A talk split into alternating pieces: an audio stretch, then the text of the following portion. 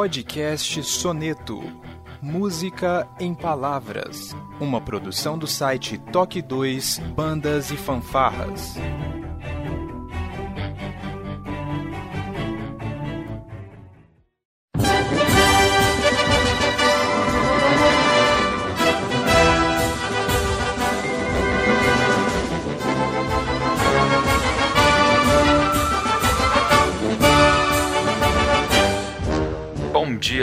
Tarde, boa noite, sejam bem-vindos a mais um Toque 2 Bandas e Fanfarras no ritmo da vida, na batida do coração. Eu sou Josi Slay e está comigo diretamente de Guarulhos, São Paulo, o maestro e trombonista Felipe Sangali. Seja bem-vindo, Felipe. Olá, pessoal. É, vamos lá com esse convidado incrível que tem muita história para contar e, acima de tudo, muita história interessante que a gente gosta tanto de ouvir. É verdade, é verdade.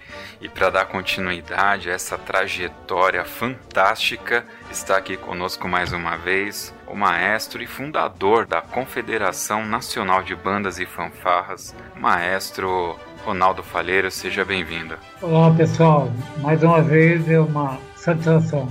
Muito bem. Maestro Faleiros que está falando diretamente da cidade de Franca, correto, maestro? Isso. Muito bem. Do meu canto, da minha toca. é, é uma das coisas boas, né, que a internet nos trouxe, né? Eu estou aqui em Ribeirão Pires, o Sangalho está em Guarulhos e o Maestro Faleiros está lá em Franca. É isso aí, vamos saber um pouco mais dessa trajetória fantástica logo depois da nossa vírgula sonora.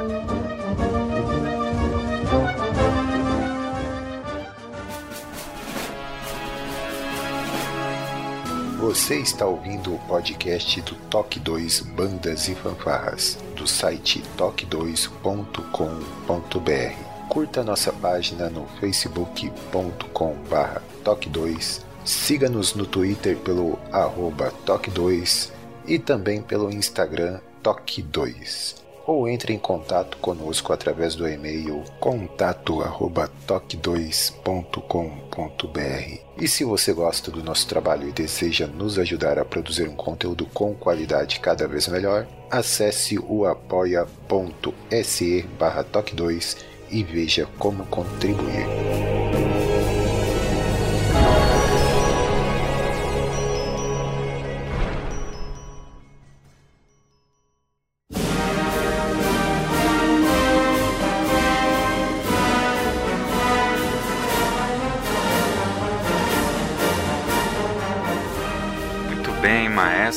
Vamos dar uma continuidade aqui. Eu acho que é natural, né? Como a gente está dando um intervalo entre as gravações para dar aquela maturada, aquela respirada, pensar sobre tudo que foi dito.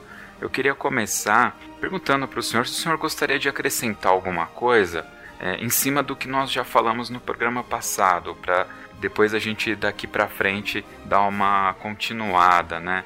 Senhor, por favor, fique à vontade. Ok. Eu, eu gostaria só de acrescentar que ficaram três ou quatro pontinhas soltas e, e eu fui me lembrar depois. Então, vamos lá. A primeira delas foi quando vocês me perguntaram de famílias, né? Eu acabei falando apenas do meu primeiro filho, o mais velho, o Eric, que se formou em música na USP, né? E posteriormente voltou para Franca, criou a sua escola de música, é, é pude ajudar a, a, a, montar pelo menos a parte burocrática no início.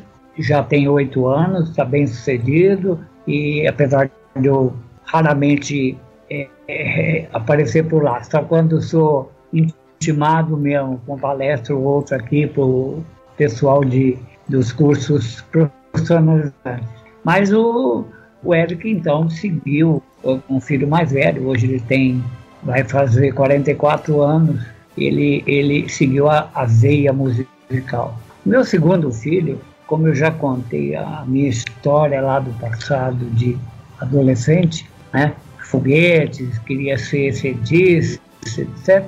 Meu segundo filho, Herbert, ele, ele hoje mora em São José dos Campos. Ele se formou em física pela UFSCar, acabou casando com uma colega né, de faculdade, também física. Eles moram em São José dos Campos. Ela trabalha, minha nora trabalha com um projeto do, de, do ITA e meu filho, o Herbert, trabalha na NIC-BR.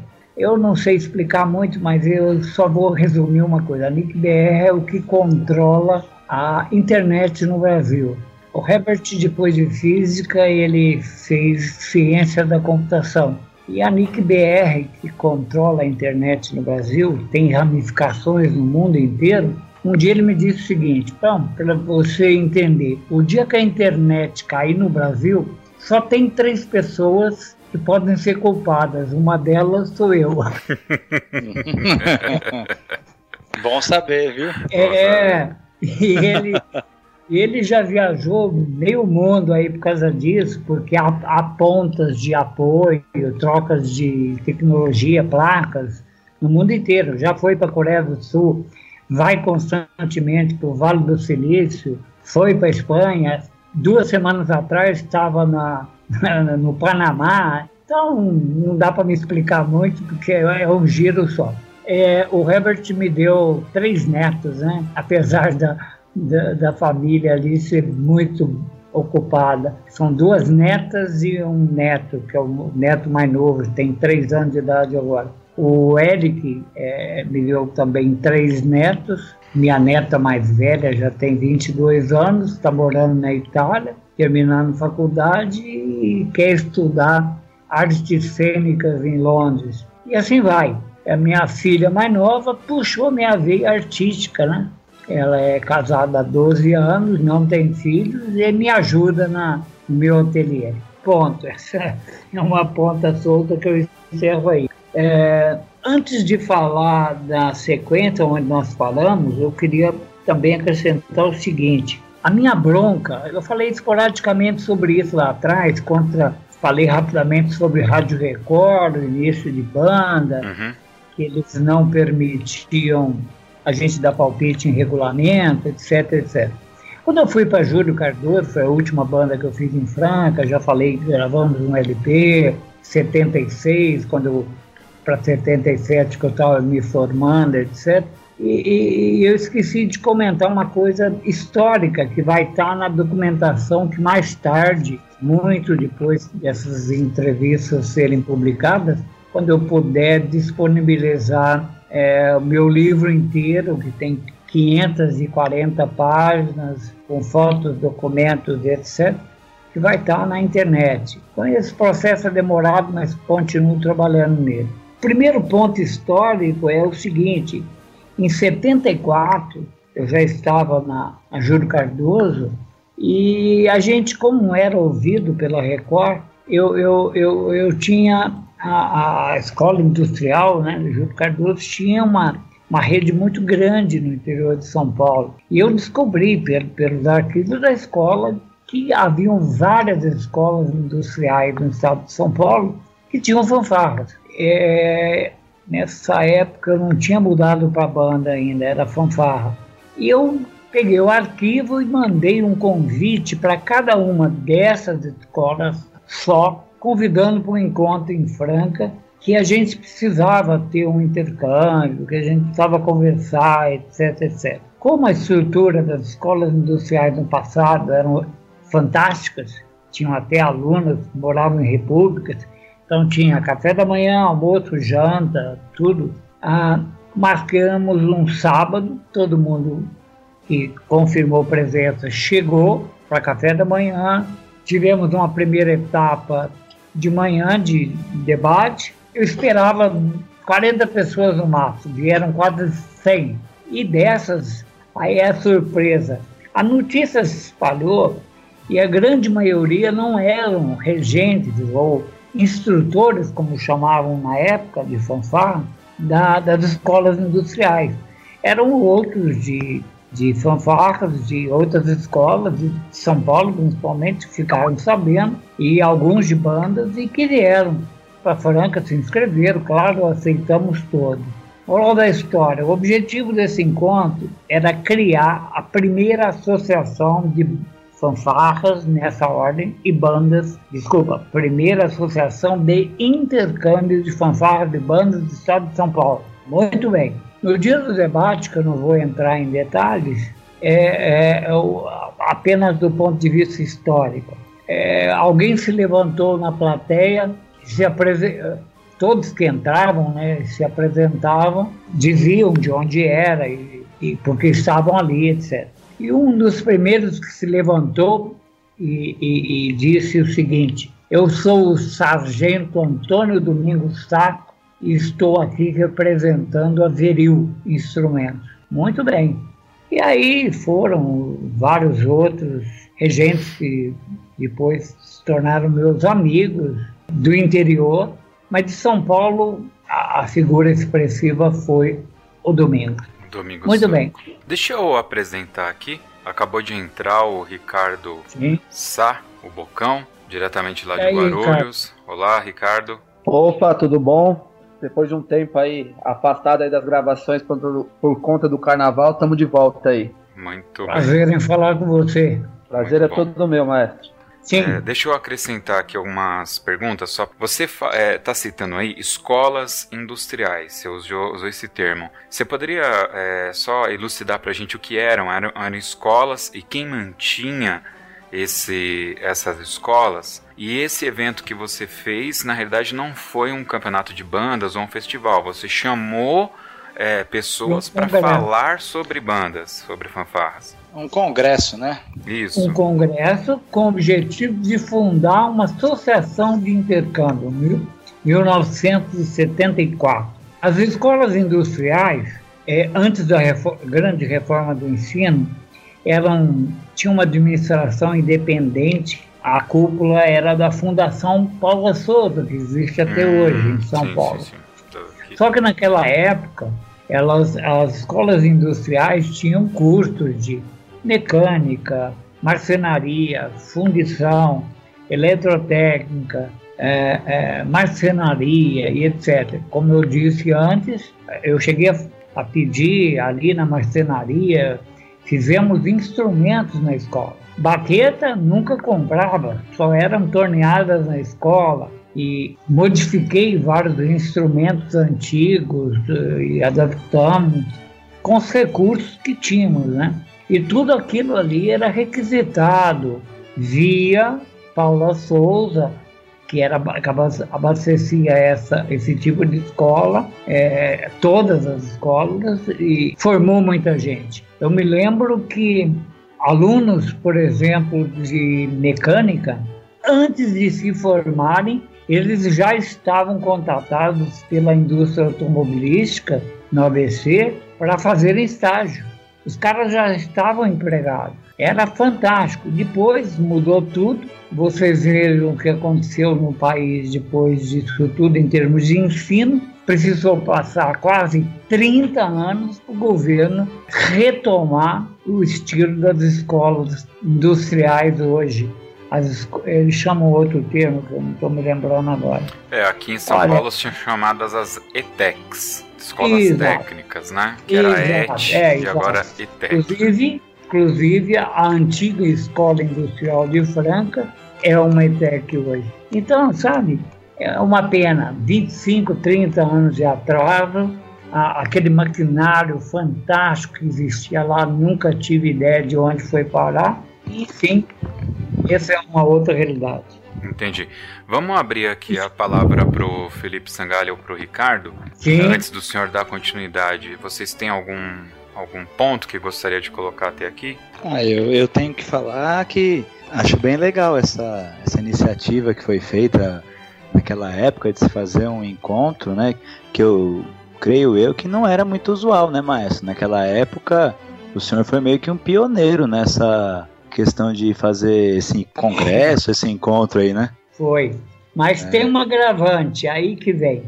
Ah, vamos lá. A diretoria eleita nesse dia, eu fiquei como presidente. Domingos Saco, na época sargento do corpo musical da PM, que estava lá representando a Veril, foi escolhido vice-presidente. Exatamente um mês depois, eu fui convidado para ir para São Paulo participar de uma assembleia cujo objetivo era a criação da Associação de um mês depois, Associação de Fanfarras e Bandas do Estado de São Paulo, dos regentes de fanfarras e bandas do Estado de São Paulo. Muito bem, fomos lá.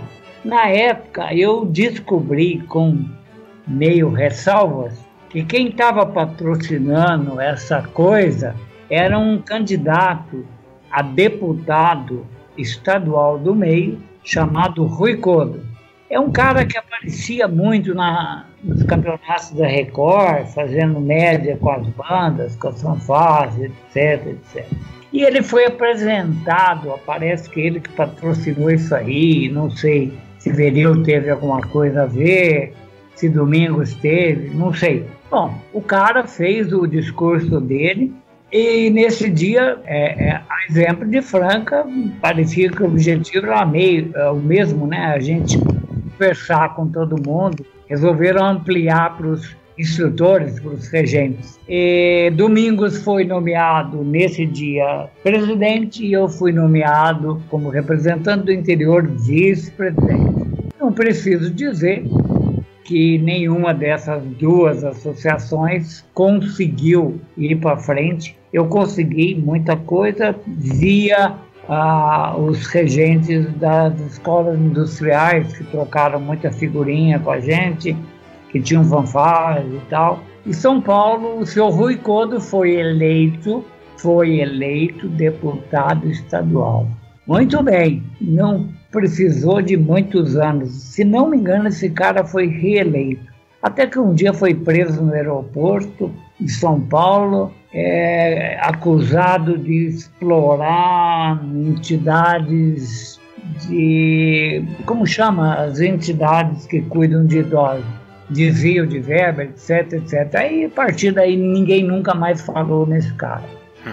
Muitos tentaram naquela época é, se aproveitar politicamente do nosso meio. Esse, felizmente, foi esse o único que muita gente acreditou.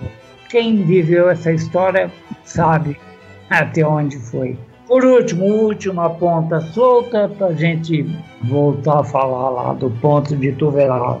Depois que eu fui para Ribeirão Preto, montamos a banda do Barão de Mauá, banda marcial, já disse que fiz o coral da faculdade, Naquele período eu fui convidado por prefeito de Tuveraba, que foi pessoalmente lá, que ele queria montar uma banda na cidade, era um sonho, reivindicação da cidade, etc, etc, etc. Bom, fui para lá, conversei com ele, a proposta era muito boa, eu falei, olha, eu moro em Ribeirão, eu vou vir uma vez, duas aqui, eu moro num apartamento da faculdade, que além do meu salário, me cedeu um apartamento e a diferença para mim mudar para cá é enviado, tal, tal, tal, tal. No começo foi assim.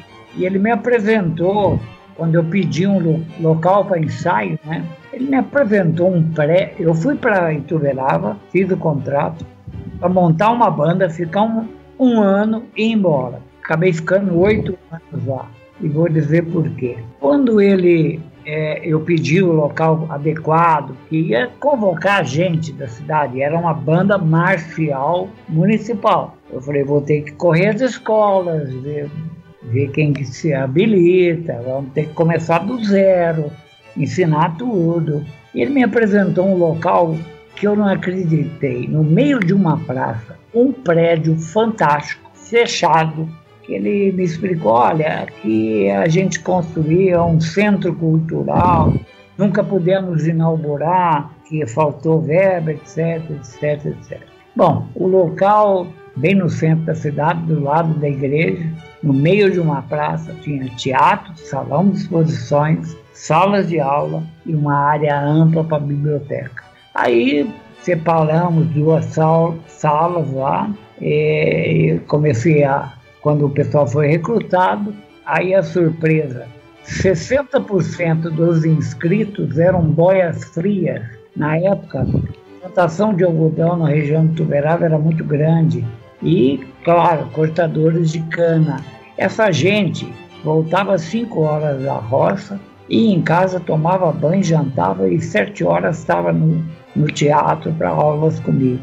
Foram três meses de aula, teoria, prática rítmica, enquanto eu esperava os instrumentos que eu tinha pedido chegar, certo? Até que montamos a banda, no, inauguramos num prazo de oito meses, nove meses. Eu tinha pedido um ano, deu para fazer em oito, nove meses. Isso daí era 75 já? Bem mais para frente, que eu fiquei em Ribeirão até 80, 79, até 79. E aí foi uma coisa gratificante. Como eu dava muito palpite na história do prédio, pô, prefeito, arruma uma funcionária para limpar banheiro, tem poeira para todo lado, tem um salão aqui onde a biblioteca está cheia de caixas de livro que ninguém abriu. Eu enchi tanta paciência que ele acabou mandando faxineira para lá e uma funcionária. E eu comecei a adaptar. Arruma aqui, arruma ali, abre essas caixas, tem que tirar esses livros daí, vão estragar, vai mofar. E comecei a dar ideias. Moral da história, quando ele renovou meu contrato da banda, ele me nomeou diretor artístico do Centro Cultural. E disse assim: Bom, não temos dinheiro para abrir, um dia a gente inaugura. Enquanto isso, vai tomando conta daquele museu, daquele mausoléu. falei: Tá bom. Nesse, a última ponta solta fica o seguinte: quando eu me formei, eu falei do maestro Garbogini, né, que me ajudou muito, que veio para Franca no projeto Mário de Andrade. Quando eu me formei, ele me, me achava competente ele me conseguiu uma nomeação na Secretaria da Cultura como regente assistente dele. E quando ele vinha para Franca, ele só vinha fim de semana, ou para ensaios ou para concertos de época em época. E quando ele vinha, ele, eu já disse, ele ficava hospedado na minha casa e eu fazia os ensaios de night. O pessoal chegava na sexta-feira, de Franca mesmo, eram pouquíssimos músicos, a maioria eram contratados da USP, né? Da Orquestra de Câmara da USP, que na época o regente era o Guarnieri. E eu convivi com a maior parte desse grupo que veio para Franca, cerca de 15, mais ou menos, entre homens e mulheres, todos os naipes, corda, uh, viola, uh, violino, cello, e, e, e flauta e, e etc. Tá. Olha, deixa, eu te perguntar uma coisa, maestro. Esses músicos que vinham de fora, que você fazia os ensaios na sua casa, eles eram músicos da orquestra que tinha sido formada, eles eram professores do, do espaço cultural que você era diretor. Qual que era o contexto? Eu acho que eu me, me perdi aí. Não, não, nada a ver com Ituverava. Eu estou falando de Franca ainda. Uhum. A, a, a, isso antes de para saber entender o que a, a ponta lá de Tuverava. Aí esse pessoal era da USP, contratado, Não. Ah. foi fundada uma fundação em Franca, Fundação Mar de Andrade, que tinha o nome do mesmo projeto do Estado, do Núcleo Sinfônico, né, que era Projeto Mar de Andrade, o secretário era o Minglin, e, e esses músicos viajavam para Franca, que era a base Orquestra de Câmara de Franca. Eu ensaiava o repertório que o maestro tinha deixado é, por night e depois quando ele chegava a coisa estava mais ou menos alinhavada e ele seguia. Até que fazia concerto cada dois meses etc dentro da catedral etc isso me ajudou muito aí voltando a Ituverava nesse mesmo período ainda de Franca com a minha banda da Júlio Cardoso é, era convidado para ir em todos os lugares da região principalmente em Pedregulho. A, a pessoa que mais me convidava para ir em Pedregulho era o pai do Quércia, considerado o top da região, pelos prêmios que tinha. Então, toda a festa que aparecia lá, só ia gente. Quando eu estava em Ribeirão, uma das meninas do coral que nós fizemos na de Moá, uma japonesa, namorada do Quercia. E ele, na época, era prefeito de Campinas. Quando a gente precisava de ônibus, dava um toque nela, ele mandava ônibus para o coral viajar. Tudo bem, Ituverava. Aí segui, diretor do Centro Cultural, levando a banda em frente, fui dar aula no conservatório e não larguei o meu ofício antigo também eu trabalhei em jornal há muito tempo, fui redator de jornal, repórter, apesar de não ter sido. Ah, mais essa, hein? Mais essa, aí já é mais um. De deixa é. eu. vamos, vamos lá, antes de você continuar, aproveitar que o Felipe.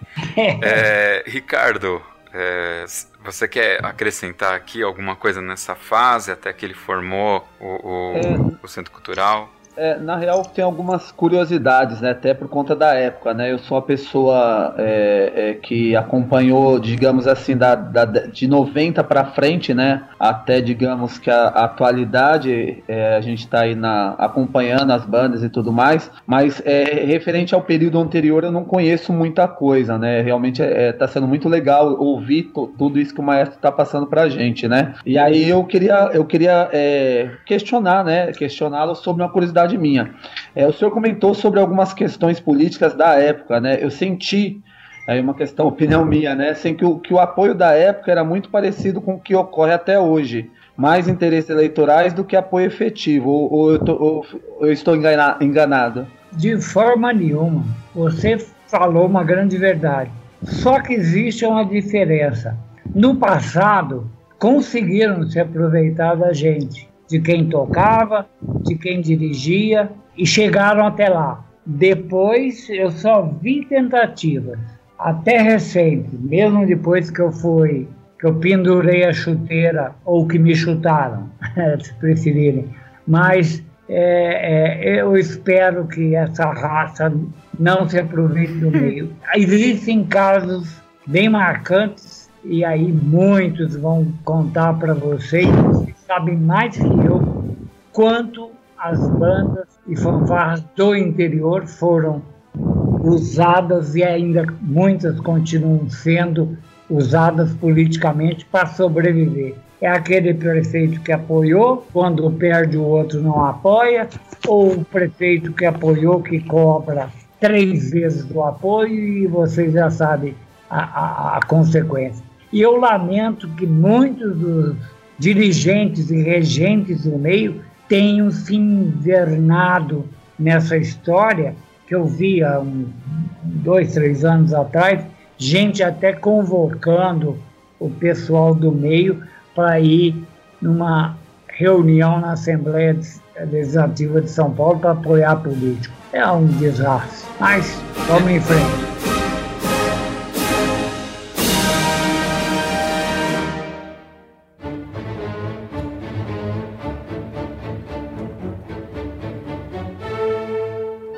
Nesse, nesse contexto, né, antes de você avançar, é, você se tornou de, diretor desse centro cultural, que na realidade não era, né, mas enfim. Qual era a estrutura que você tinha para trabalhar? Você me falou aí de alunos que trabalhavam na plantação de algodão, então eles possivelmente tinham que ter aula em horário diferenciado. É. Você tinha professores, você mesmo que dava as aulas para eles. Qual era o método é, eu queria, que vocês Eu queria adicionar também uma, uma. É, dentro do que você está falando, Josley, eu também queria acrescentar mais uma coisinha. Uhum. Fica à vontade, Ricardo. É, é, é, justamente essa questão de estrutura inclui um pouco da minha pergunta também que, é, que eu queria fazer, que é, que é referente assim. O senhor comentou sobre as propostas, né, que foram feitas para o senhor montar a banda em, em, alguns, em alguns locais e tudo mais.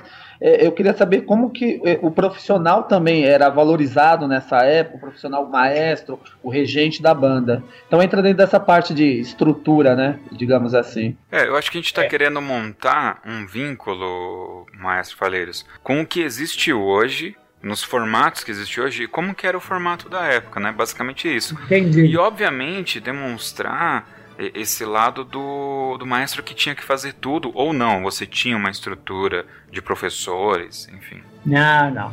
Antes eu deixa eu só fazer uma correção que já foi acordada no primeiro encontro. Uhum. É, só pro, só, essa é só para o Ricardo. É, sem, sem senhor, tá? Eu tô meio acabado, mas é você. tá bom? Sem problemas, desculpa. mas o, é, é o seguinte: naquela época não tinha como ter estrutura nenhuma. Então eu dividia todo o tempo, né?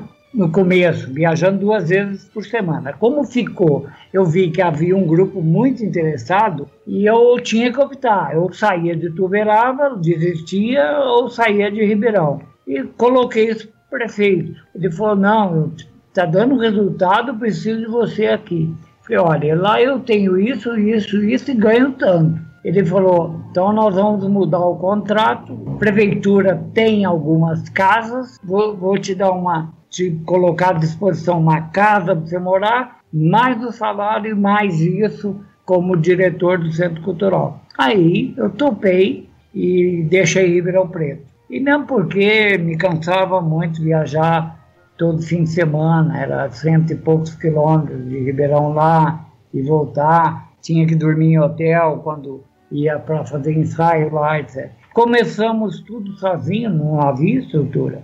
E como eu contei primeiramente, o método era o método que eu aprendi, que eu formei, que o Reuter, né? que era a divisão rítmica primeiro, depois auditiva, etc.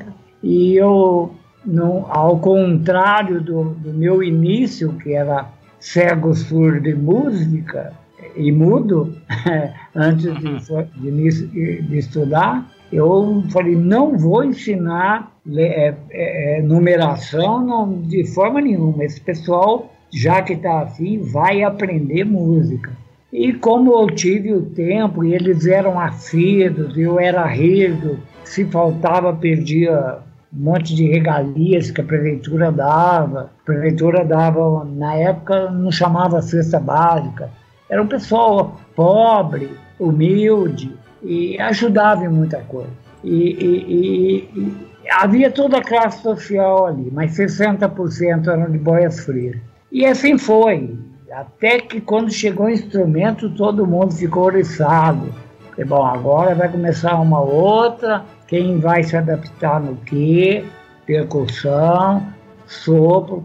Eu tive a sorte na época de descobrir uma lei que eu, a prefeitura municipal não sei hoje como é, na época, podia importar instrumentos no valor do similar nacional, que eu já conhecia e tinha passado raiva com o que eu tinha vivido antes, com, e, e, e, e eu consegui uma linha toda, foi feita uma licitação em São Paulo, e todo o instrumental de sopro era King, King todos dourados a percussão não existia a percussão de qualidade que existe hoje. Eu tive que comprar o melhor que tinha na época, porque uh, o importado superava o valor de instrumento de sopro, que era o Ludwig e, e etc.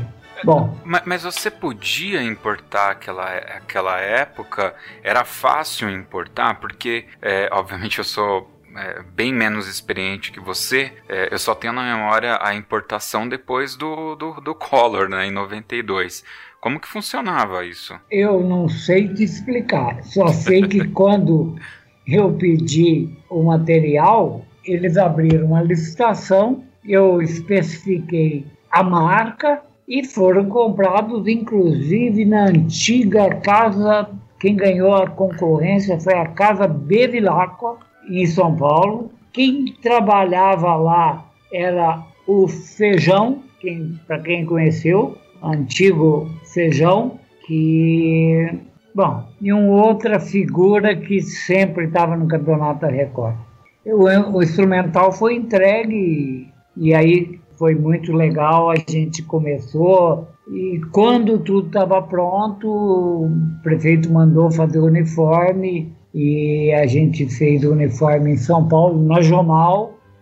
Na época eu já tinha uma certa amizade com o Aldo, que eu tinha feito com outras fanfarras que eu tinha feito em Franca, de entidade espírita, que eu não ganhava nada, fanfarra mirim, infantil. É, é, trabalhei em três escolas sem remuneração. No 7 de setembro, em 76, 77, cheguei a desfilar com cinco, cinco delas. E criamos também, nesse período, a única, é, depois que eu tinha me formado, a única banda feminina né, de Franca que era do Conservatório Ares Nova, que eu dei aula. Essa banda feminina era formada por 40 pífaros de Yamaha, percussão, flauta e escaletas. Todas as meninas, o uniforme era de sainha escocesa, boina, capinha, etc. Mas deixa pra lá. Tuverava, tudo isso estava rolando, eu já dava aula no conservatório, dirigia o centro cultural, mantinha a banda escrevia no jornal, né? Eu nunca quis seguir a carreira, isso já vinha de antes, de Franca também, que o que a, a escola me pagava, a industrial não dava muito para sobreviver. Então eu trabalhava de madrugada no jornal, como redator, depois fui repórter, mas nunca segui a carreira. Meu irmão seguiu, é jornalista até hoje, mora em São Paulo, tem empresa dele de comunicação, etc. Mas aí um belo dia Aí vem a deixa para a gente entrar na secretaria. Um belo dia tá lá, estou eu na redação do jornal, o jornal era semanal, eu ia toda quinta à tarde para o jornal para fechar até sexta-feira, que ele circulava só sábado. Aí tô lá na redação, o, o diretor, o velho diretor do jornal, falou para mim, olha, o governador, o candidato a governador, o Quercia, vai passar por aqui, está em campanha na cidade, tá, vai visitar o jornal. Tá bom. Aí chega lá o Quercia com uma turma, aí entrou para visitar o jornal. Quando ele entrou na sala de redação, estava eu numa máquina de escrever, não existia computador, né? Ele virou para mim e falou: Ô Maestro, o que você está fazendo aqui? Eu falei: Vai, eu trabalho também aqui, eu tenho a banda aqui, moro aqui já há algum tempo. Ele me conhecia lá da cefa do pai dele em Pedregulho, das vezes que viajava com coral.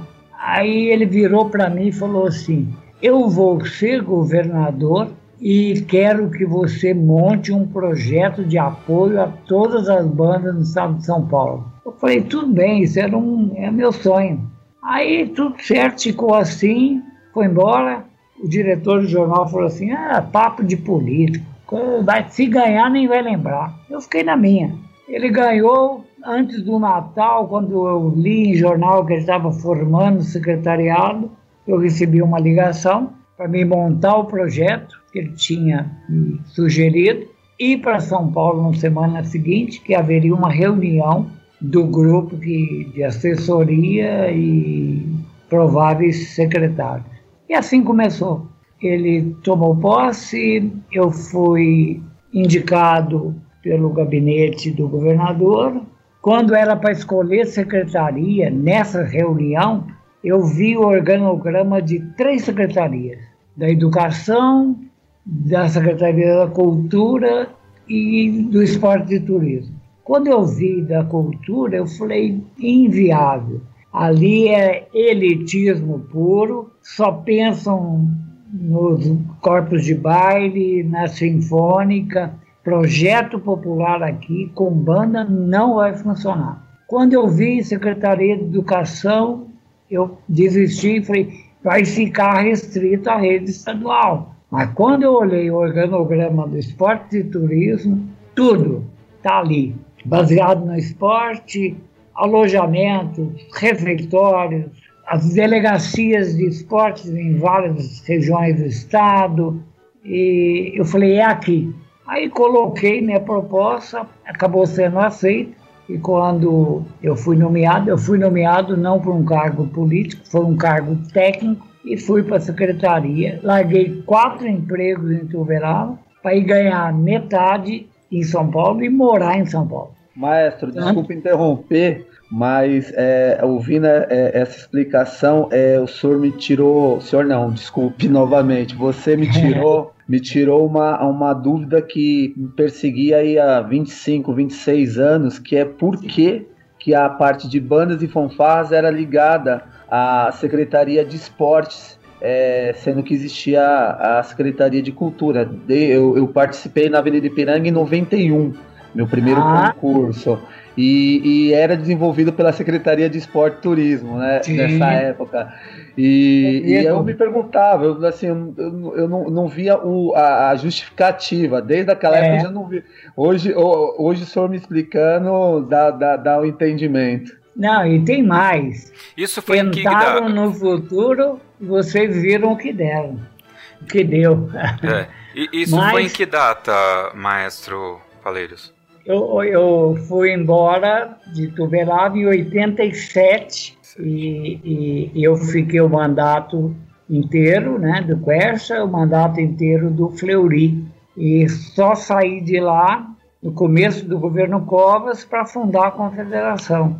Lá, quando eu fui para a secretaria, cada ano, exatamente, cada ano, mudava o secretário, mudava o partido. Todo mundo da assessoria ia embora, menos eu. Porque meu, meu cargo era do palácio e era técnico, não político. E sobrevivi assim. Só que eu sabia que um dia isso ia acabar. E por isso que eu comecei logo no início a correr atrás de lei, na surdina, mas isso é outra história para a gente falar depois. Eu queria fazer alguns Na... comentários, maestro. Eu preciso fazer esses comentários. Sim. O, o, e o Ricardo e o, e o, e o Sangali sintam-se à vontade também, tá? Olha só o que, que a gente está vendo. Nesse exato momento, tá? Nessa semana, nós estamos gravando isso daqui. Nas redes sociais, mais especificamente no WhatsApp, né? Que troca mensagens, está uma discussão muito grande sobre CNBF, sobre é, o que, que é legal, se é campeonato, se é festival, é, que tem que ter união, tem que ter isso, ah, é que cada um pensa no seu, não pensa no todo. Essa está sendo a discussão da semana, sabe? E olha só o, o, o que está acontecendo aqui agora. A gente está tendo a oportunidade de escutar como que tudo isso começou a, a ser formado, cara como que uma pessoa. Você não ouviu pessoa, nada ainda. Eu, eu sei que não, mas o senhor entende o quanto isso é pesado e, e quanto isso tem uma relevância histórica para nós? Isso é, é incrível ter a oportunidade de estar tá registrando isso, sabe? Olha só, lá atrás, em 74, 75, você me falou que já juntou uma galera para fazer um primeiro bate-papo, para formar um, né? E agora a gente está aqui chegando próxima já da década de 90, 87, e a Secretaria de Esporte e Turismo já atuando. E olha o que você me falou, não, e eu sabia que isso não ia durar para sempre, porque a gente está falando de político. Então tem que ter isso. lei envolvido, tem que ter uma estrutura que seja duradoura. E não era só para você isso, porque a partir do momento que isso se torna uma lei, é para todos. Pois é. Mas olha, você não tem ideia. Mas eu enxerguei isso no início, eu falei, isso não vai durar sempre. Eu, tanto que, pelo que eu ganhava no início, apesar de ter um cargo de gabinete, eu não dava para pagar aluguel. Eu fui morar no Ibirapuera. Eu morava dentro do, de um alojamento, dentro do Parque do Ibirapuera, lá no alojamento de, dos dirigentes esportivos e não era só eu, tinha mais três ou quatro do gabinete secretário, que era do interior, viajava todos os fins de semana, que moravam lá também. Era um quarto, um pequeno banheiro, ficava, fica até hoje do lado das piscinas olímpicas. Eu, tranquilo.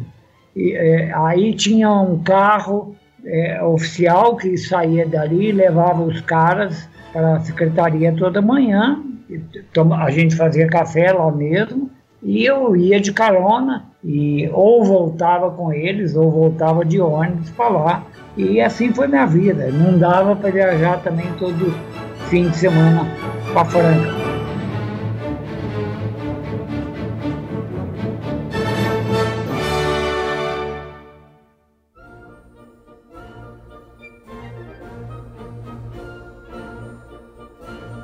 No início, na, imagina eu sento numa mesa vazia, gaveta vazia, uma máquina de escrever na frente para começar um projeto de Estado. Eu respirei fundo e aí lembrei da infraestrutura do esporte de turismo. Chamei, a, fui conversar com a coordenadora de turismo e falei: olha, para fazer meu projeto eu preciso da estrutura que vocês têm, todos os delegados de turismo do estado ela falou, como? Eu falei, olha, eu preciso mandar uma mensagem se eles podem levantar, cada um na sua região, cada escola, cada prefeitura que tem banda e fanfarra ativa. E que mande um prazo que vocês derem para cá, para que eu comece a criar um cadastro e entrar em contato. Ela falou: tudo bem. Foi montado em uma semana, despachado. Enquanto isso, eu precisava inaugurar o projeto. E aí comecei a visitar meus antigos, entre aspas, amigos, que eu conhecia da Record, em São Paulo. E aí fui visitar o corpo musical da PM, encontrei lá Chocolate, Domingo Saco, me parece que já era capitão na época, não sei, outros que eu encontrava na Veril. E contatei alguns, como que eu fiz amizade é, no, no ARC, o Paulo Có, contatei o Júlio César no, no, no, no fugiu, a escola das freiras lá, no, já lembro. Bom, aí contatei o Putini, no Bilac, o pessoal que eu conheci na pista, os concursos. Consolata seria, maestra? Consolata, matou. Isso, Consolata. E outros que eu conheci na pista dos concursos que aconteciam antes da Record, Atibaia, Itatiba, Rio Preto, Catanduva, etc, etc. Cotia. todos esses, eles tinham uma coisa em comum, não tinha? Todos. e aí eu falei para todos eles, falei para todos eles o que eu, aonde eu estava, o que eu pretendia fazer e que precisava do apoio deles. Mas eu... e, e, todos eles eram militares? Não, só Domingos e Chocolate que eu me lembro na época. Os outros não. E aí, tudo bem, a recepção foi meio, não digo fria, mas sabe aquela assim, está num cargo de certa política, arrumou emprego político. Não, não acreditaram muito. Tanto que eu guardei uma coisa quando eu visitei o corpo musical. Um deles me falou na lata, não vou citar o nome, não precisa, mas uhum. quem viveu a história sabe, no livro está lá, o dia que tiver publicado na internet, tudo bem. E falou assim: pô, Ronaldo, você é louco. Fica em casa, vem buscar o Lerite em São Paulo todo mês. Que vai mexer com essa raça, não. É muita dor de cabeça, o meio não se entende. Aí tá bom, obrigado, e fui embora. Bom, continuei minha briga na secretaria e conseguimos marcar o lançamento do projeto. Usei a estrutura do gabinete militar da secretaria, os contatos do gabinete do secretário, para contatar a prefeitura na época, etc, etc. Conseguimos marcar a data no dia 6 de setembro para inaugurar o projeto, 6 de setembro, na Avenida Paulista. Aí vem a bomba. O prefeito da época era Jânio Quadros. Acreditem se quiserem, eu comprei uma briga com Jânio Quadros. Eu assisti toda a campanha eleitoral dele pela televisão, cara. Eu lembro dessa época. Ele que trouxe os ônibus vermelhos de dois andar para São Paulo. Sim, foi nessa sim. época? É. Não, eu era até fã do cara, pô. Era. Bom, aí, por quê o impasse? Uma, tudo marcado, tudo certinho, trânsito, contatado, todas as liberações uma semana antes, o Jânio publica um decreto assim, que a Avenida Paulista não poderia ser usada daquela data mais para frente para evento popular nenhum.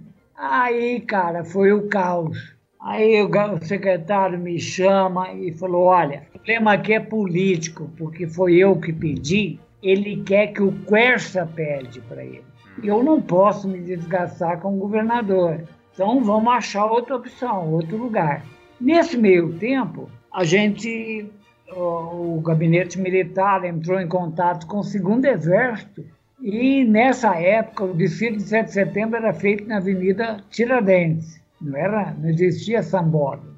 E aí eu fui para uma reunião no QG do segundo exército no Ibirapuera com um coronel da assistência militar junto. Tinha um general lá que queria me matar no meio da reunião, ele falou assim: Como é que é? você, a gente arruma o salão de baile, vocês é que inauguram na véspera. Olha, cara, foi complicado. Aí deu uma luz, eu lembrei, isso cinco dias antes da data. Eu lembrei do, de um assessor do Jânio de gabinete, que era da Record, Murilo Antunes Alves. Ele fazia parte do chamado Jornal da Tosse da Record. Não sei se vocês chegaram a conhecer. Aí, doutor Murilo Antunes Alves, ele era um dos locutores da época da, da Record, acompanhava todos os campeonatos de banda. E eu fui lá no Ibirapuera, no gabinete, conversar com ele.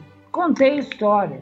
Eu falei, olha, é a inauguração de um projeto do Estado para incentivar as bandas. E nós estamos com tantas bandas da capital, convidadas e fanfarras.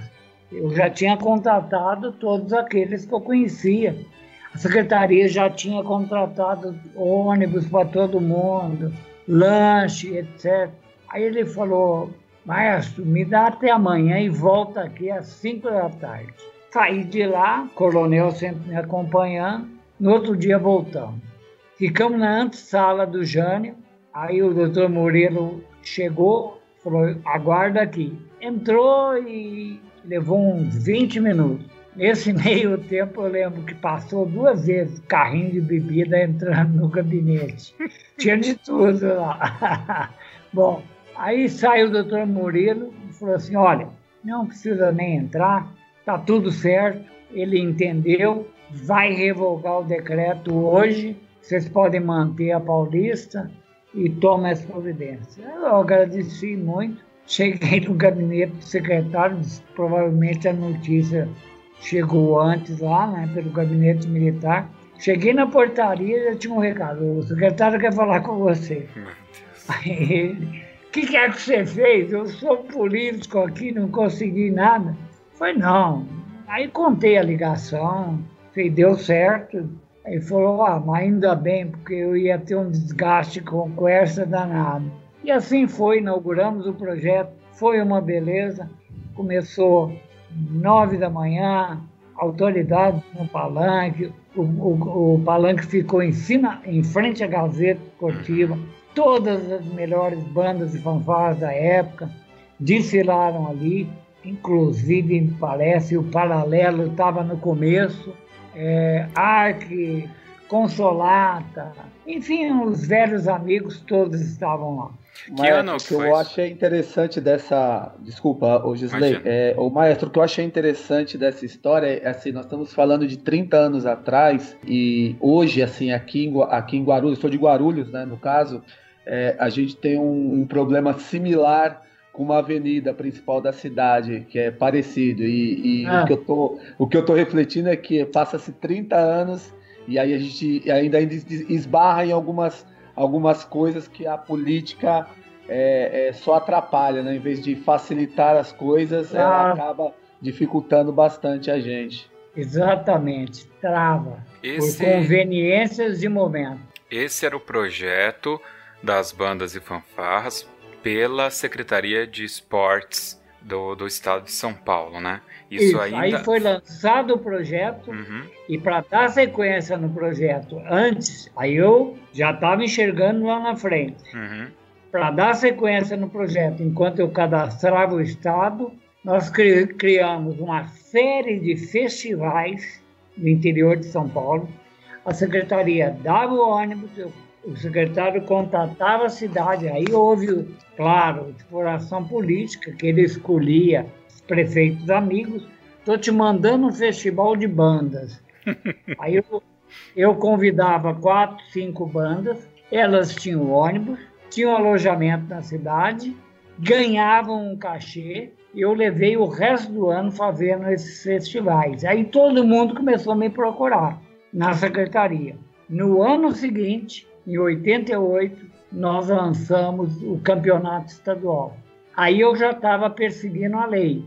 Lançamos o campeonato estadual, lançamos as regras e a primeira coisa que eu fiz, eu não gosto de falar eu, mas a primeira coisa que nós fizemos foi, é, antes de elaborar o regulamento, convocar um encontro estadual, um congresso estadual para discutir regulamento. Por quê? Eu sempre acreditei que todos tinham que opinar, todos tinham que participar, por mais contraditórios que fosse, que chegasse um consenso e que a gente seguisse uma linha.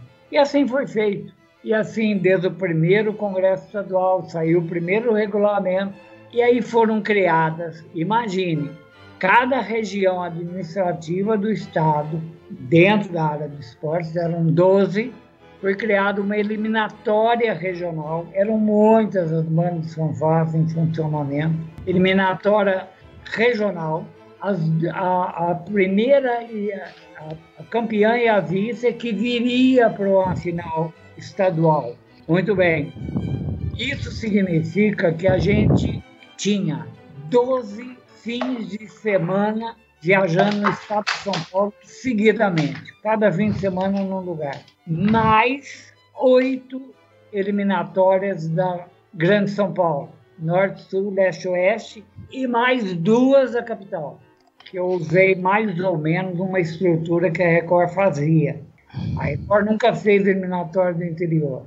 Todo mundo se inscrevia quem queria, mas fazia só da capital. Soma, são 22 dois fins de semana seguidos viajando, estado inteiro, equipe, comissão jogadora.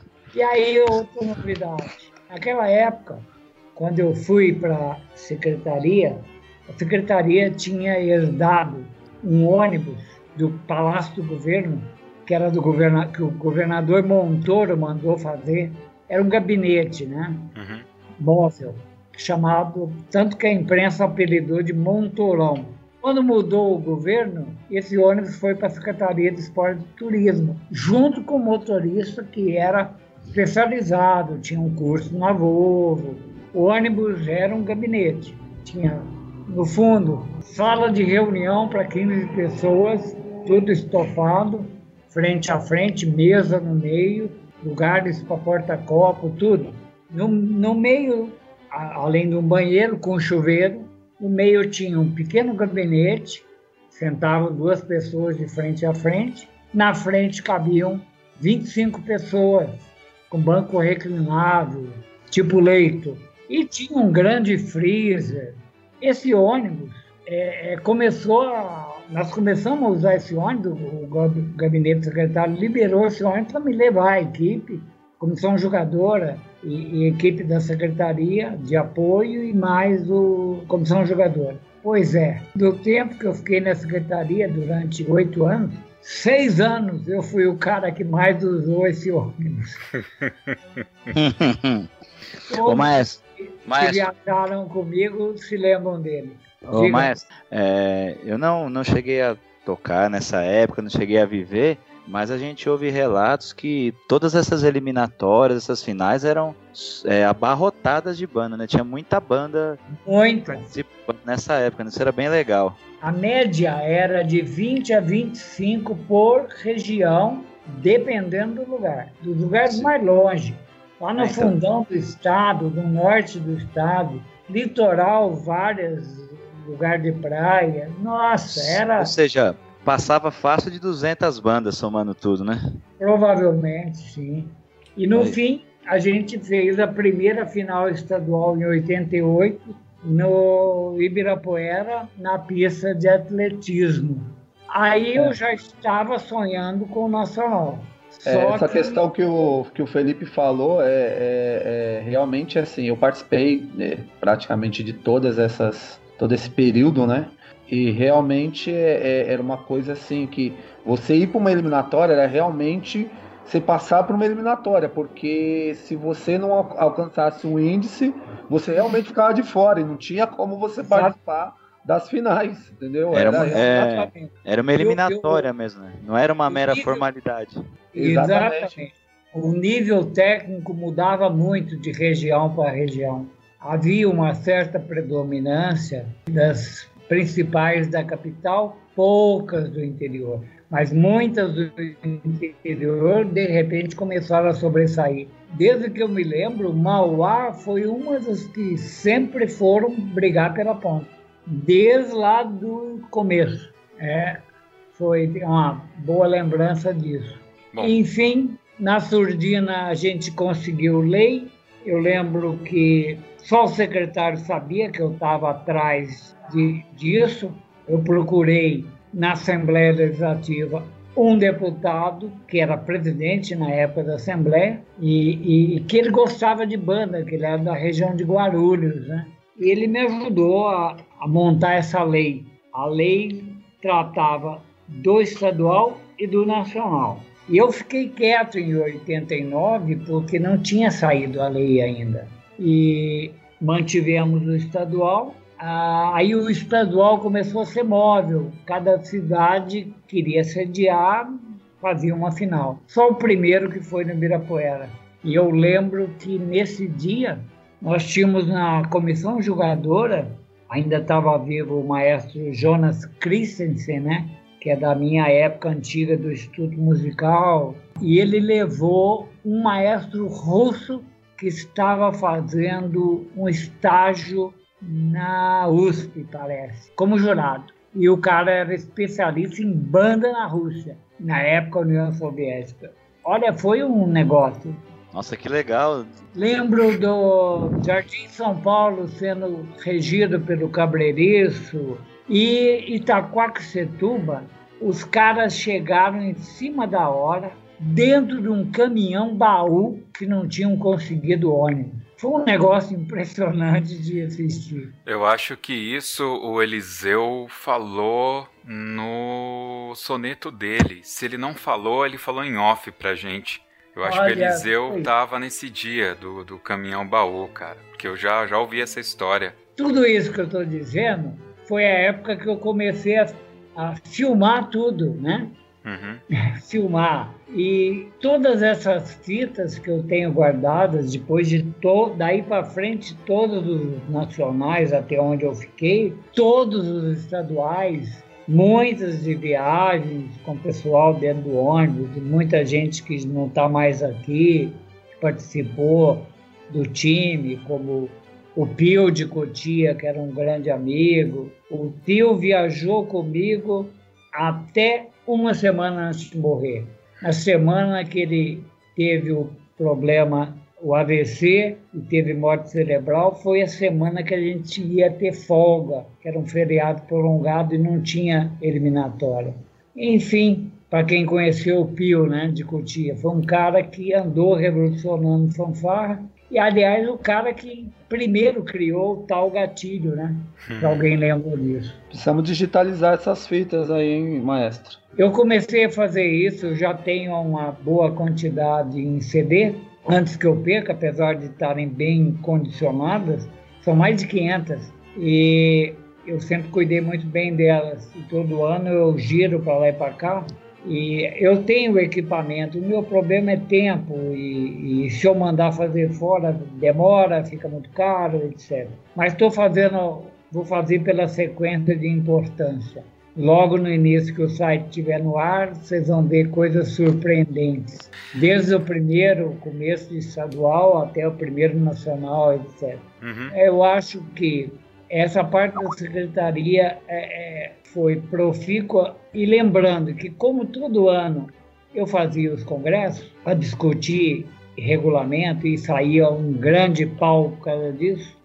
Imagino. Até o dia que eu não lembro que ano foi, se foi foi antes do nacional. É, teve uma final, acho que foi a final estadual de 89 antes do Nacional, que o primeiro foi em 90, no Memorial da América Latina, que a gente não conseguiu pista. Na época, a prefeita era Erundina e, e não tinha papo com o governo do estado. Aí o Quercia, na época, é, mandou um tipo de caminhão palanque dele e mandou tirar um evento do memorial para o Nacional primeiro ser lá dentro primeiro nacional que foi feito pela Secretaria de Esportes. Sempre. É. E foi um sufoco, mas deu certo. Bom, aí a, a, a, no primeiro, não, segundo final estadual, eu assisti uma coisa que me incomodou muito, que foi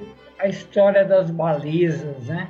Apareceu uma menina, muito bonita por sinal, de uma fanfarra urbana, não lembro, numa final, ela praticamente estava só vestida com colã. E a dança dela era igual chacrete. Nossa, aquilo lá ficou muito incômodo. Aí eu chamei a raça toda da época, Eliseu e todo mundo do meio, e fizemos um encontro na secretaria, tipo congresso específico para coreografia e baliza. E falei para os caras, coloquei num, numa sala de reuniões, falei, ó, vocês estão no andar tal, do lado tem uma cozinha, café, água gelada, do lado tem os, os sanitários, tal hora vai ter um intervalo para almoço, aqui na secretaria mesmo, e vocês continuam. Até o fim da tarde, cheguem a alguma conclusão, não, não vou participar, quero que vocês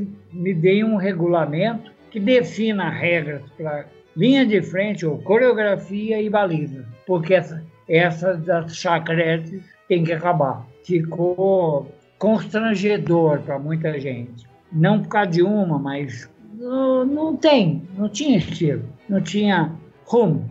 E falei, não vou participar, minha sala está tal andar, qualquer coisa me chama lá, eu de vez em quando passo aqui. Tudo bem, fechei a porta e me mandei. Hum.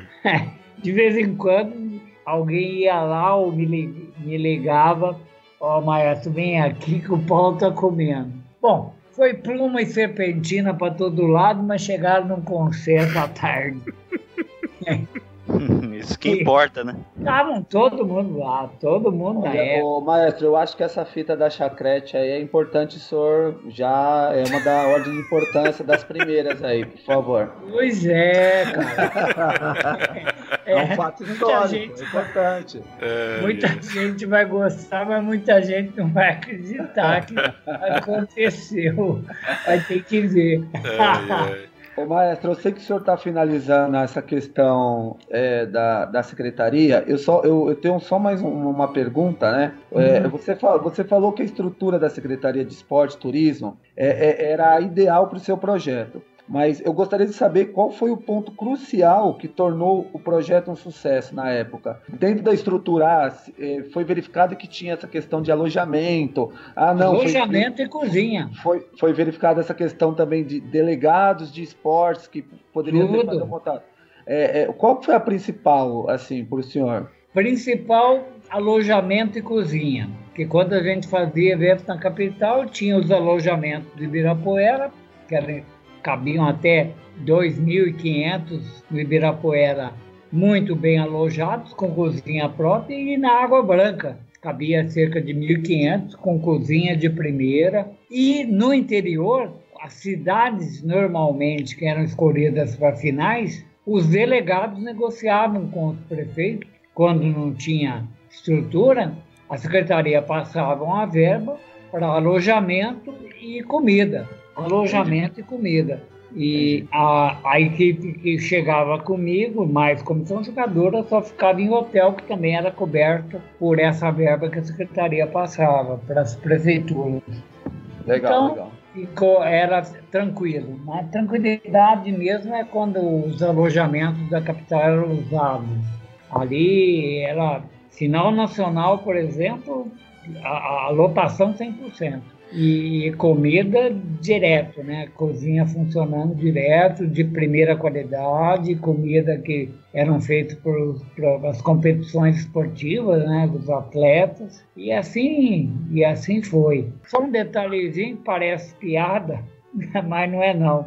Aconteceu antes de cada final interior, ou eu ia, ou normalmente ia alguém da assistência militar para fazer um levantamento na cidade, né? Uhum para ver melhor local, para o desfile, interdição, é, é, infraestrutura, tudo isso. Aí uma vez eu fui em, acho que não é Andradina, uma região lá perto, o delegado me recebeu, foi mostrar, e, e naquela época tava, era época de eleição para prefeito. E eu vi para todo lado, assim, uma placa escrita assim: vote, vote em Teló, ele bebe igual nós. Mas placa desse jeito. Aí eu perguntei pro delegado, mas que, que figura é essa, né? Aí ele falou, não, é um cara alto, gordo, pesado, ele é funcionário da prefeitura, só que religiosamente ele, ele sai seis horas do expediente, senta no boteco, toma uma caixa de cerveja, mais alguma coisa, não se altera e vai embora. Eu falei, nossa, aí tá, passou, a gente fez o evento lá, não sei o que foi, é, passou mais um ano, eu voltei na cidade para encontrar o mesmo delegado para ir numa outra cidade próxima que ia fazer uma eliminatória. E aí eu vi para todo lado, principalmente no muro do cemitério, escrito assim: Fora Teló, agora você bebe todas e não deixa para nós. Maldade. uma das coisas que marcou, que eu vi por aí. É, Tem contar outras que não dá tempo nem vale a pena. É, tudo bem. Bom, a gente evoluiu hoje aqui até a secretaria, é, até citamos aí o campeonato nacional feito pela secretaria, mas o tempo já está no final. Eu acho que seria bom a gente finalizar por aqui hoje e no próximo podcast a gente então finaliza, fala um pouquinho mais desse campeonato nacional da secretaria e aí eu acho Sim. que a gente já consegue entrar na fundação da FABESP, né? Que a FABESP foi fundada primeiro, né, do que a Confederação Exatamente Nacional. Exatamente aí. É. Muito bom. Então é isso. Vamos então agora para o Toca na Pista.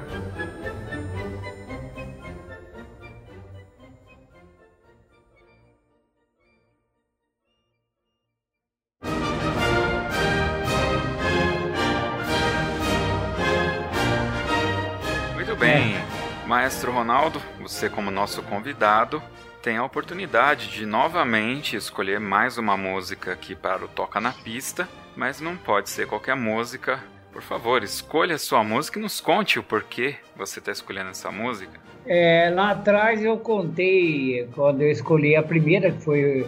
Contei a história, né? Hum. Cor dos Soldados de Gounod. E a, a que eu vou escolher agora foi a primeira ensaios, né, que eu estava ensaiando o grupo que eu falei, orquestra de câmera com o pessoal da USP, do Guarnieri, que estava em Franca, eu preparando pauta de ensaiando naipes para o pessoal até que o maestro chegasse. E uma, uma das peças que eu regi, não em concerto aberto, mas que, me, que, que sempre me marcou muito, porque é, ela é muito profunda. A abertura, abertura hum, número 4, Vila Lobos. Abertura número 4 de Vila Lobos.